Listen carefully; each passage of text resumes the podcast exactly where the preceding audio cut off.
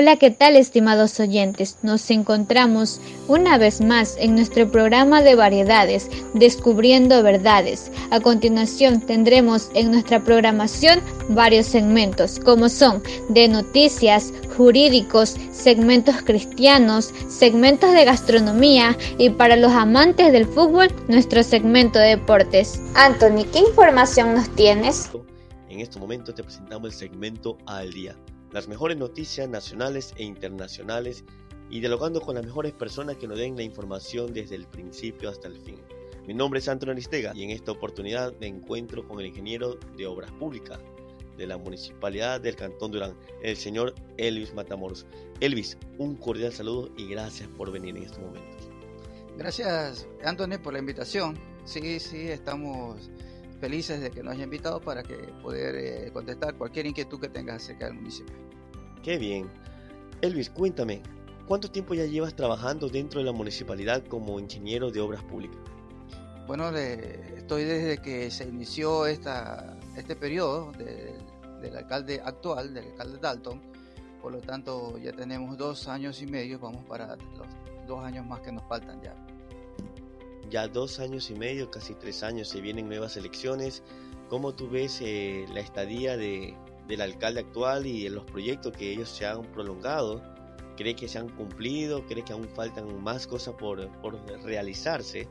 ¿Cómo tú ves todos estos movimientos dentro de la municipalidad?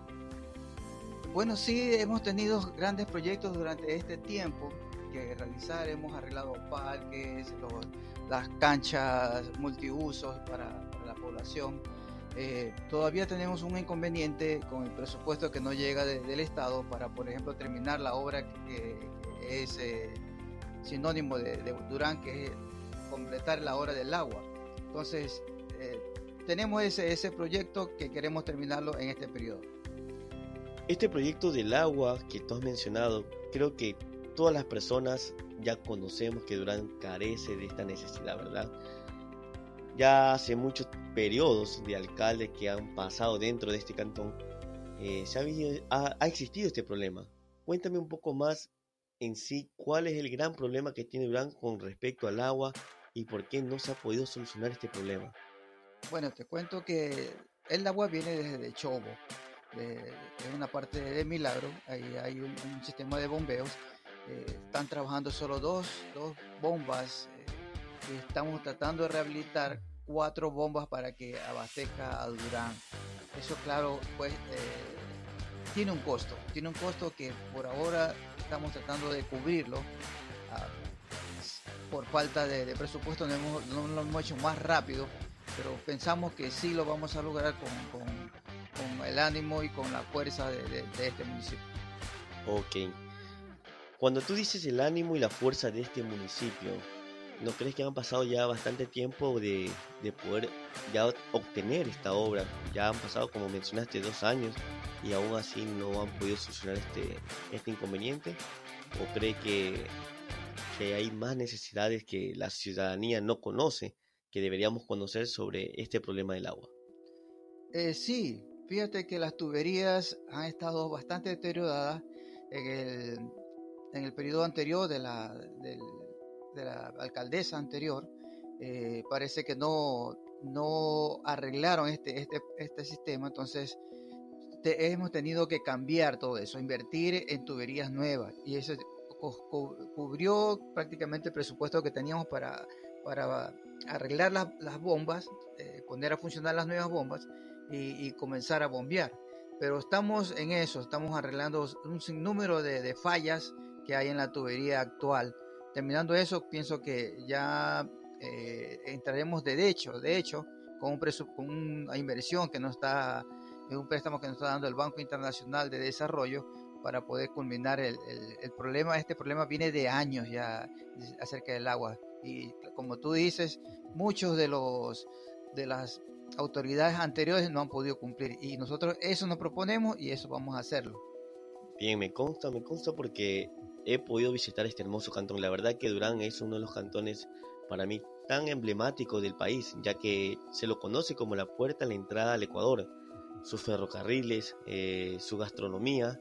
Entonces es muy triste ver que este cantón carezca de, de la necesidad básica como es el agua. Es un líquido tan vital para las personas. Pero a la vez conocemos que tienen una gran necesidad con esto de las lluvias, las inundaciones. Eh, muchos sectores se encuentran bajo el agua. Cuéntame qué es lo que también está pasando con el sistema de alcantarillado. Bueno, este, un problema grande, grande que tenemos es que con las anteriores administraciones del municipio, ellos han dado permiso para invadir sectores que han sido muy bajos en, terreno y por lo tanto cuando hay lluvias se inundan. Hemos tratado de, y estamos haciendo los rellenos respectivos de ahí. Claro que nos falta todavía hacer alcantarillado nuevo, pero hemos rellenado muchos de ellos y todavía nos falta mucho más, ya que este sistema de invasiones ha, hecho que Durán crezca eh, muy rápidamente y, con eh, servicio urbano de planeamiento urbano estamos planificando cómo solucionar estos problemas para que quede un buen concepto de esta municipalidad que estamos esforzándonos por solucionar todo esto, ¿no? Tenemos un sistema de bombeo ahora, ¿no? Estamos llevando un carro bomba para sacar eh, todo el agua que, que tienen estos barrios y poderles ahí comenzar a rellenar las partes inundadas. Bien, Elvis, y una última pregunta. Eh, conocemos que los recursos vienen de parte del exterior, pero a la vez podemos conocer por una fuente importante que habrán recursos de que la municipalidad está permitiendo el ingreso de empresas privadas para que pongan sus instituciones dentro del, cantón y así dar facilidades de trabajo a las personas y esto se administre mediante el pago de impuestos a estas empresas para la municipalidad y así puedan avanzar en las obras. Cuéntame un poco más de este proyecto. Sí, sí, este es un proyecto que hemos desarrollado y que estamos ya invitando a todas las empresas eh, que quieran venir a invertir aquí en el cantón. Tenemos terrenos eh, planificados, una, zona industrial donde ellos puedan, van a tener alcantarillado, luz eléctrica y más que todo la oportunidad de, no, no, subirle los precios en los impuestos. Estamos en eso y, invitamos a todo el sector empresarial a que venga e invierta y vea las, facilidades que estamos dando para que ellos pongan sus empresas aquí y haya esas oportunidades de trabajo para todo el sector durandeño. Ok, gracias Elvi por tu tiempo, gracias porque pudimos conversar un poco acerca de lo que está sucediendo dentro del Cantón Durán. Hemos podido tener a una persona importante dentro de la municipalidad del Cantón Durán resolviendo todas las inquietudes. Ahora vamos a dar paso con Karen en su segmento jurídico. Adelante. Karen. Gracias Anthony por el pase. A continuación, nuestro segmento jurídico, con el tema Conociendo mi derecho como mujer y también aprendiendo de los derechos de los niños. Mi nombre es Karen Galarza. Continuamos con esta entrevista de aprendizaje. Donde contamos con la presencia del futuro abogado del Ecuador, el señor Boris Collado, que cuenta con una familia conformada por su esposa e hija, y él también. Cursa el segundo semestre de la carrera de Derecho, donde su visión, en un futuro, tratar de defender los derechos de todos los ciudadanos, en especial los de las mujeres y los niños. Y bueno, le concedemos el paso. Adelante, señor Boris, cuéntenos, ¿qué tal ha sido su experiencia en el trayecto de sus estudios hasta la actualidad? Buenas noches, señorita Karen Galarza. Le agradezco por esta invitación. Bueno, eh, mi experiencia eh, hasta el día de hoy ha sido eh, muy satisfactoria debido a que me he sabido acoplar a la nueva modalidad de estudio online Pertenezco a una de las mejores universidades del Ecuador, la Universidad Estatal de Milagro, donde los diferentes catedráticos han sabido brindarme la adecuada enseñanza sobre el derecho, sus funciones, eh, sus beneficios. Podemos mirar eh, que en la actualidad eh, muchos de los ciudadanos desconocen qué tipo de derechos ellos poseen, como también desconocen qué tipo de obligaciones ellos deben cumplir. Es por ello que decidí estudiar esta carrera para en un futuro poderme incorporar y poder desarrollar de una manera adecuada eh, mis habilidades y de alguna manera poder contribuir con el desarrollo del país. Y bueno, señor Boris, dentro del contexto, en nuestro país observamos que la cifra de violencia es bastante elevada que sufren a diario en especial las mujeres y los niños dentro del hogar. Entonces, ¿Qué opina usted acerca de la violencia intrafamiliar que sufren las mujeres y los niños? Bueno, eso es un tema que viene desde mucho antes. No solamente hablamos de violencia intrafamiliar en nuestra ciudad o en nuestro país, sino que es un tema que se vive eh, a nivel mundial, donde las mujeres y los niños se ven eh, principalmente afectadas debido a que en un hogar eh, las principales causas por las cuales este se disuelve es por este tipo de maltrato o violencia que reciben por parte de, de, su padre o de la persona con la cual conviven. Yo creo que es algo que, que está yendo en contra de los derechos de, de estas mujeres y de estos Claro está, señor Boris, que en su posición como futuro abogado busca lograr cambiar la vida de todas las personas que sufren violencia, pero existen casos de mujeres que no se atreven a denunciar por miedo al agresor. En aquellos casos, ¿cómo considera usted que se debe llegar a las mujeres para que hagan conciencia y denuncien a su agresor? Sí, se, puede mirar eh, que muchas de las mujeres por miedo, por impotencia, eh, de no saber cómo sobrellevar eh, su vida, cómo sobrellevar el sustento de sus hijos, se acogen al silencio y se acogen también eh, a este tipo de vida inadecuada que le puede brindar un hombre. Yo creo que se puede trabajar de una manera muy especial por diversas campañas, eh, fomentando lo que es el respeto, fomentando lo que son los valores, fomentando también que la vida no depende de solamente la protección, el cuidado, o el resguardo de un hombre, sino también ellas como mujeres pueden sacar adelante a sus hijos con sus fuerzas y con la ayuda del Dios soberano. En cuestiones judiciales, la mujer que realiza la denuncia sobre la violencia, como ejemplo, de que el agresor sea el esposo, ¿qué beneficios o tipo de protección obtiene por alguna agresión que se quiera realizar contra ella? Bueno, en este caso, eh, la mujer que está siendo víctima de este tipo de, de maltrato por parte de tu pareja puede acudir a la unidad de auxilio inmediata que puede ser un, un QPT o también puede realizar una llamada de, emergencia y describir eh, su situación de vulnerabilidad por la cual está atravesando.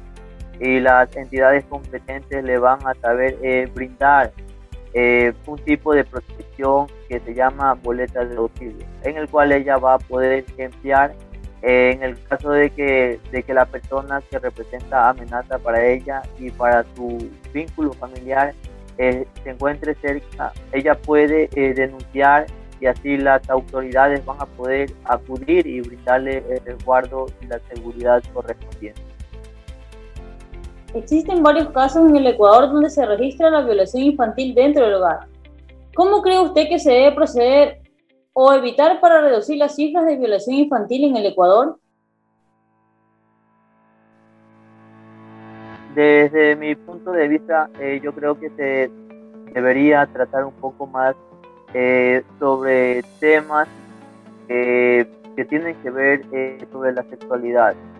Desde muy pequeño el niño tiene que ir conociendo cada una de, de sus partes, tal y como, y como se llama porque muchos de los padres cometemos el error de nombrar a sus partes eh, íntimas de alguna manera inadecuada. Por eso se puede eh, llegar a las diferentes entidades educativas con diversos programas, como es el programa de salvaguardando la sexualidad y la integridad de, niños, eh, adolescentes, jóvenes. También se podría comenzar a trabajar con, con nuestros pequeños niños en casa evitando que, ellas, que ellos se, queden a solas con un tipo de, de, personas eh, que no conocen o con un familiar, lo que uno mismo tiene que encargarse de, de enseñarle lo que está bien y lo que se encuentra eh, de una manera incorrecta. Creo que eh, mediante esto nosotros podemos evitarnos muchos futuros dolores que van a marcar la vida de aquellos pequeños, de aquellos pequeños niños comenzando desde ahora podemos nosotros enseñarle eh, a nuestros hijos el valor y los derechos que ellos tienen acerca de la integridad de su cuerpo. Entonces, señor Boris, tenemos aquí al futuro abogado del Ecuador, que va a defender a toda costa los derechos de todos los ciudadanos. Le agradecemos de antemano por aceptar la invitación y compartir con nosotros sus ideas como futuro abogado. No, eh, muchas gracias a usted, Karen Galarza, por la invitación. Eh, sabe que cuenta con mi ayuda y mi apoyo incondicional y eh, estoy seguro que nos encontraremos en una futura reunión. Yo le agradezco de antemano a usted por permitirme compartir mis ideas y mis opiniones. Gracias. Gracias, señor Boris, y éxitos en su carrera. Hasta una próxima entrevista. Adelante, Dani. Continuamos con el segmento cristiano. Hoy nos encontramos con Catherine Alfonso. Con respecto a la entrevista de hoy vamos a tocar temas de versículos bíblicos, pues una persona que tiene un cierto grado de conocimiento en los mismos. Catherine, primero cuéntanos cómo estás. Bien. Bueno, me alegro mucho que estés bien, gracias a Dios. Bueno, comencemos con los versículos bíblicos. El primero de todos va a ser eh, que cuando Jesús respondió, escrito está, no solo de pan vive el hombre, sino de toda la palabra que sale de la boca de Dios, que está en Mateo 4.4, traducido en la nueva versión internacional. ¿Sabes a qué se refiere este versículo bíblico? Bueno, en mis propias palabras, en lo que yo, el poco conocimiento que tengo, es que no solamente de, lo cotidiano puede vivir una, una persona, ¿no? O sea, de su trabajo, de las cosas que rutinamente nosotros hacemos, sino también de lo que es la palabra textualmente, porque eh, nos basamos a eso para no cometer tantos errores que solemos cometer. Entonces tú me estás diciendo que las personas necesitan primero de Dios antes que cualquier otra cosa. Así es. Qué bueno, qué bueno saberlo, es muy bueno conocer eso. Para muchas personas que lleguen a escuchar esto y no tengan ese conocimiento, pues absórbanlo como esponja, ¿no? El segundo versículo que te voy a mencionar es todo lo puedo en Cristo que me fortalece, que está en Filipenses 4:13, traducido de la misma versión que la anterior. ¿Qué piensas sobre este versículo y cómo tú lo aplicas en tu día a día? Claro, es verdad. Eh, podemos hacer todo, o sea, Dios nos fortalece eh, espiritualmente, porque cuando necesitamos hacer algo, tenemos alguna dificultad, eh, nosotros siempre tenemos que confiar en Él, o sea, pedirle a Él y saber pedir las cosas, obviamente, tratando de hacer las cosas bien y de una u otra manera tratar de eh, adaptarse a, lo cotidiano que nos trae y, o sea, a tratar de hacerlo mejor, ¿ya? Y tener siempre presente a Dios como una prioridad, más no como una opción cuando estamos devastados, sino como una prioridad de todos los días, levantarnos, saber que Él está ahí primero ante todo. Muy bien, muy bien, qué bueno conocer esa respuesta. ¿Qué piensas tú sobre lo que es necesario primero tener una tempestad para luego de esa misma, durante la misma, ver la mano milagrosa de Dios haciendo la obra que tanto pedimos? Creo que eh, como seres humanos no necesitamos llegar hacia esos extremos, pero lastimosamente es lo que se ve ahora.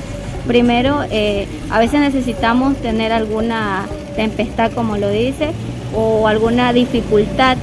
Eh, a veces, mm, lastimosamente, tiene que ser algo de, o sea, una enfermedad, una calamidad doméstica. Para nosotros recién acudir a, lo que es la, a Dios, a, Jesús, que muchos lo hacemos, pero eh, lastimosamente tenemos que primero pasar por ese trance para nosotros recién eh, pensar en buscar en Dios o decir, Dios me mandó esto para cambiar esto, cuando no, cuando a diario nosotros debemos saber que todo lo que pasa siempre tiene una enseñanza o es por algo. Nada, yo considero personalmente que todo lo que te pasa a ti, nada es en vano, todo tiene su propósito. Es bueno conocer tus respuestas, muy grato saber todo lo que me estás mencionando, saber que pones primero a Dios que cualquier cosa que te sucede en la vida. Cuéntanos un poco sobre un versículo que hay en la Biblia que dice, que Satanás tentó a Jesús en el desierto luego de haber pasado 40 días y 40 noches. ¿Por qué lo hizo? Bueno, eh, en, título personal considero que es lo que nosotros a diario vivimos, que todo el tiempo el mal siempre va a estar en contra del bien. Es lo que a diario, eh, por algunas cosas, como los, los, mandamientos son muchos y abarcan mucho de eso, eh, somos humanos y erramos todos, nadie es perfecto, pero eh, eso lo vemos a diario, entonces Dios, el, el diablo siempre va a estar en contra de las cosas buenas que hacemos, entonces siempre va a estar de una u otra manera, valiéndose de muchos factores que nos rodean para nosotros caer en pecado y fallarle a, a Dios, que es el que nosotros tenemos que tener como prioridad siempre. Muy bien, muy bien. Qué, qué bueno conocer todo lo que sabes, que poco a poco absorbemos cada uno de lo que aprendemos las personas distintas a nosotros. Hablemos un poco sobre este, este libro que es la primera de Tesalonicenses, en el capítulo 4, en los versículos del 13 al 18, que dice, Hermanos, no queremos que ignoren lo que va a pasar con los que ya han muerto, para que no se entristezcan como esos otros que no tienen esperanza. ¿Acaso no creemos que Jesús murió y resucitó? Así también Dios resucitará con Jesús a los que han muerto en unión con Él, conforme a lo dicho por el Señor afirmamos que nosotros, los que estamos vivos y hayamos quedado hasta la venida del Señor, de ninguna manera nos adelantaremos a los que ya hayan muerto. El Señor mismo descenderá del cielo con voz de mando, con voz de arcángel y con trompeta de Dios, y los muertos en Cristo resucitarán primero. Luego que estén, los que estemos vivos, los que hayamos quedado, seremos arrebatados juntos con ellos en las nubes para encontrarnos con el Señor en el aire y así estaremos con el Señor para siempre. Por lo tanto, anímense unos a otros con estas palabras. ¿Qué es lo que tú opinas? ¿Qué es lo que tú piensas? ¿Qué es lo que tú entiendes? ¿O qué es lo que tú crees respecto a estos versículos que nos hablan sobre los que hayan muerto, los que se fueron antes que nosotros, que no nos pongamos tristes? Pero ¿cómo es posible no ponernos tristes con la partida de un ser querido? Coméntanos. Bueno, considero que obviamente eh, los seres humanos somos muy emocionales y cuando es la pérdida de un, familiar o, de un ser querido, eh, solemos deprimirnos y nos sentimos mal, que a veces, eh, a veces pedimos, ¿no? Porque esta persona tuvo que partir cuando estábamos bien o, o algo así, porque obviamente no queremos una partida. Pero a lo que se refiere el versículo, es que las personas que hacen cosas buenas, hay dos tipos de personas en realidad, las buenas y las malas. Las buenas siempre harán cosas buenas y las malas siempre harán eh, pecar o tentar, porque somos dos, el yin y el yang, las dos cosas por separado. Pero eh, considero que cuando eh, alguien, si viene la llegada de Cristo y si un familiar de nosotros ha hecho las cosas bien, porque solo Dios sabe lo que hacemos, Él conoce nuestras intenciones, sabe lo que vamos a hacer, hasta nuestros pensamientos. Entonces, eh, si ese familiar o ser querido ha hecho las cosas bien en la llegada, no se sabe si será una resurrección espiritual o carnal, no, no, no, podemos especificar, al menos yo no tengo ese conocimiento para poder discernir esa parte, pero considero que puede ser algo espiritual. Considero, no sé si estaré errada, pero eh, nos nos comunicaremos, es decir, podemos ver otra vez a nuestros seres queridos, pero obviamente los que han hecho cosas buenas, ¿no? Entonces, eh, eh, como familia o como integración, volver a ver a nuestros seres queridos que han hecho actos obviamente buenos, que han tratado de, ser puros y que solo Jesús, que es, nuestro abogado en el cielo, podrá salvarnos de lo que de lo que nosotros pedimos, ¿no? Considero eso, que puede ser una, algo espiritual y esperemos que muchos de nosotros tengamos la dicha de hacer cosas buenas y, encontrarnos con nuestros seres queridos que, que también nos hayan hecho.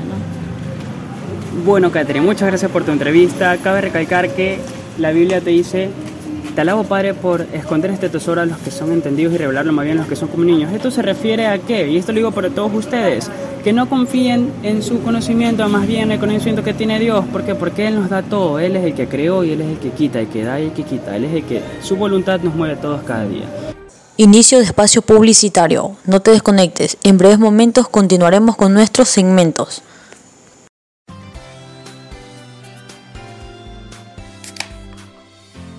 Ven y disfruta de los mejores platos a la carta aquí dentro de la Municipalidad del Cantón Durán. Aquí es Mariela. Aquí en Mariela puedes encontrar los mejores seco de pollo, seco de chivo, seco de chancho, el arroz con menestra con la carne, el pollo, la chuleta y mucha variedad de chorizo. Ven y disfruta. Aquí es Mariela. En la ciudadela Abel Gilbert 3. Ven y disfruta. Aquí es Mariela. Hey, si tú tienes demasiada hambre y no sabes dónde conseguir la comida que más te gusta, te presento el local Asados en la avenida Isidro Llora pasando la Terpel. Encontrarás comida buena, bonita y barata. A tan solo 2 dólares. Lo que tú quieras comer, carne, pollo o chuleta. Aprovecha esta promoción y no te pierdas ese maravilloso plato. Tú que eres amante del fútbol pero no has tenido la oportunidad de jugar fútbol porque quieres desempeñarte en otras cosas mediante el fútbol. Ven y disfruta este 30 de abril con el jugador Ronaldo, exjugador de la selección brasileña y del Real Madrid. Él te demostrará que hay mejores maneras de vivir el fútbol fuera de las canchas. Este 30 de abril, en Guayaquil, en Explanada, Ronaldo te demostrará su nuevo estilo de vida después del fútbol. Fin de espacio publicitario. Continuamos con nuestra sintonía. Adelante Vanessa, con el segmento de gastronomía. Estamos en el segmento más exquisito de hoy. Hablemos con cuchara en mano. Soy Vanessa Rodríguez y démosle la bienvenida a nuestro invitado, Jorge Pavón. ¿Qué tal, Jorge? ¿Cómo estás? Bien, Vanessa, muchas gracias por invitarme a tu espacio radial. Espero poder aportar un poco al programa. Cuéntanos, ¿quién es Jorge Pavón y por qué incursionó en el mundo del arte culinario como lo es la gastronomía? Bueno, este, te comento que de pequeño eh, mis padres tenían un restaurante atendíamos temprano, en la tarde también y posiblemente en la noche también atendíamos. Y para que eh, me gustó el tipo de, movimiento, me gustó los sabores, me encanta comer, entonces me encantó este tipo de, de cocina. Entonces ya cuando ya estuve joven, mis padres me apoyaron para poder estudiar en la universidad y cogí la carrera de gastronomía. Esta carrera es muy buena, aprendes mucho, obviamente tienes que empeñarte bastante, no solo dicen que, la, que somos cocineros y solo es cortar y poner las cosas y freír, eh, son muchas cosas que debes aprender, muchos tipos de cortes porque es algo complicado. Yo también lo vi a veces así, pero la verdad al pasar todo este tiempo he aprendido muchas cosas más. Ah, correcto. ¿Cuánto tiempo llevas ejerciendo tu carrera como chef y cómo son tus experiencias? Bueno, te comento que ya tengo más de cuatro años ya ejerciendo esta carrera y he trabajado en unos hoteles muy grandes del país por ciertos tiempos también. Y te comento que he aprendido bastante en los hoteles. No solo, no solo tú sales aprendiendo, sales aprendiendo de la universidad todo y solo con eso te quedas. Puedes aprender un poco más. Yo he aprendido bastantes cosas del, de jefes de cocina. He aprendido cortes, técnicas de cocción. ¿Y para qué? Eh, me encantó. No, no digo que no, no estaba mal. También trabajé en un restaurante también que queda en el norte trabajé por unos tres años y el movimiento era muy grande. Nosotros trabajábamos a presión, pero cogíamos el ritmo. Ah, qué bueno, Jorge. Y ahora es momento de que nos deleites con una exquisita receta extranjera para que nuestros oyentes tengan un plato más a la mesa que degustar. Claro, este, yo les voy a compartir en este, en este espacio radial eh, un plato que viene de Perú, que se llama leche de tigre voy a hablar un poquito del origen de la leche de tigre. Bueno, en la historia de leche de tigre dice que en los años difíciles, en los 90, empezó a venderse en los mercados del barrio como una versión económica de los ceviches tradicionales. Ese bajo costo permitió a mucha gente disfrutar del sabor y aroma del ceviche, sin efecto al bolsillo porque era un plato económico. Sí, no, no costaba bastante. En esos tiempos tan difíciles, bueno, así se, así se vendía el plato y era excelente. Bueno, entonces les voy a hablar de los ingredientes, lo que va a llevar la leche de tigre. Eh, un ají sin pepas, un ají pequeño, un diente de ajo, un pedazo de jengibre también pequeño, una rama de culantro, 100 gramos de pescado toyo para licuar, un tallo de apio, jugo de limón, aproximadamente 12 limones, un cuarto de vaso de agua, un cuarto de cebolla, una taza de choclo dulce y para acompañar canchita que lo llamamos maíz aquí. Bueno, el procedimiento es este. Ponemos en una licuadora el ají sin pepas, el diente de ajo y jengibre. Ponemos también los 100 gramos del pescado toyo. Ponemos el, el jugo de limón y también ponemos un cuarto de vaso de agua. Todo eso lo mezclamos, lo, obviamente prendemos la licuadora, lo comenzamos a mezclar. Eh, aproximadamente por unos 5 minutos, 5 minutos dejamos licuando la preparación. Ya pasados los 5 minutos, le, ponemos una rama, de, una rama de culantro. Y también, ojo, que aquí podemos ponerle... Eh, yo le pongo normalmente un, cubo de hielo, pero pueden ponerle dos para que salga fría la, preparación. Ya, entonces ponemos este, el cubo de limón, el cubo de hielo, licuamos por lo menos unos dos minutos más Después de eso ponemos una cucharada de sal, obviamente a su gusto, debemos ver cómo qué tal está de sal. Ya después de la preparación ponemos a tamizar lo que licuamos. Lo pasamos por el, tamizador y sacamos lo que, lo que queda de la preparación. Ya para el emplatado puedo poner una copa, un vaso largo, como ustedes gusten. Pero para mí es una copa, queda mejor. Entonces, emplatamos con trozos de pescado, aproximadamente unos 3-4 trozos de pescado. Alrededor del plato ponemos choclo y este, el maíz, que se llama, se llama yacanchita. Ponemos la cebolla encima del pescado, ponemos la preparación de la leche del tigre y para decorarla en la parte de arriba podemos poner este, un poco de culantro y a los lados podemos poner chifre. Es un plato muy sencillo, muy económico de preparar, la verdad que pueden hacerlo en su casa, la verdad que les va, que les va a fascinar esto. Eso es todo nomás. Gracias por esa interesante receta, Jorge, qué delicia de plato. Bueno, pues estos serían los datos para lo que es el plato la leche de tigre. Y también agradecerte por acompañarnos el día de hoy en nuestro segmento de Hablemos con Cuchara en Mano, Jorge. Gracias a ti por invitarme. Bueno, seguimos con más programación. No te muevas, que viene tu segmento favorito, los deportes, con nuestra compañera Jocelyn. Adelante, Jocelyn. Bienvenidos a su segmento de deporte. Hablaremos de las dos últimas fechas que le restan a nuestro combinado tricolor para obtener el tan anhelado cupo mundialista, como es de conocimiento público que se llevará a cabo en Qatar. Los enfrentamientos son en Asunción ante la selección paraguaya el 24 de marzo. Este partido presenta grandes bajas tricolores, como la de Alan Franco, Moisés Caicedo y Joao Plata, por acumulación de tarjetas, donde como todos sabemos tendrán que cumplir un partido de suspensión, pero tranquilos, no todos son malas noticias, ya que regresarían a la convocatoria jugadores de alto peso, como Byron Castillo, Jeremy Sarmiento y Angelito Mena, mientras que su último partido será de local ante el combinado argentino el 29 de marzo donde Ecuador podrá contar ya con plantilla completa. Este partido se llevará a cabo en la ciudad de Guayaquil, en el Estadio Monumental Banco Pichincha.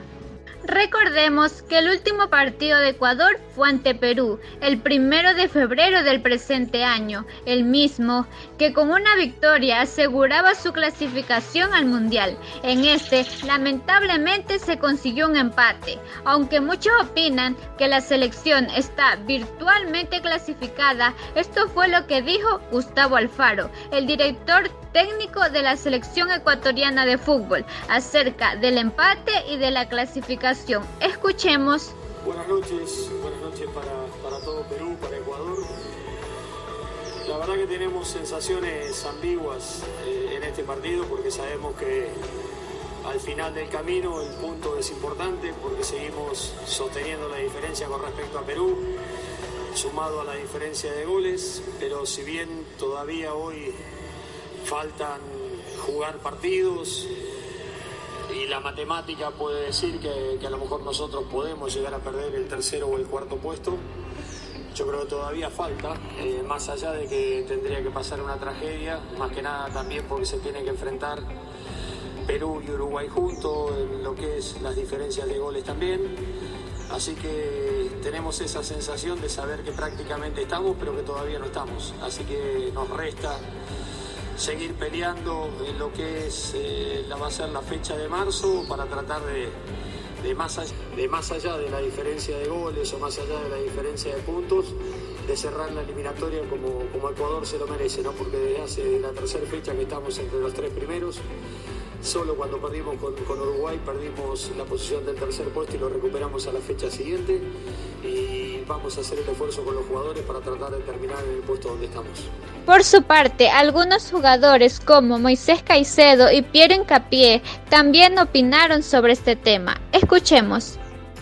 Bueno, todavía no, no estamos celebrando tenemos dos finales más y vamos a pelearla hasta lo último. ¿Ya se sienten clasificados? No, todavía no, faltan dos partidos más importantes son, son muy importantes para clasificar al mundial. Como escuchamos, nuestros seleccionados no se sienten confiados y miran las dos últimas fechas como grandes finales. Esperemos que nuestro combinado tricolor saque excelentes resultados y nos brinden esa alegría de ver a nuestro país, Ecuador, nuevamente en un mundial de fútbol. Por nuestra parte, les deseamos el mayor de los éxitos. Es así como podemos llegar hasta el final con nuestro programa Descubriendo Verdades Gracias a cada uno de ustedes por estar en sintonía con nosotros. Esto será hasta una próxima ocasión.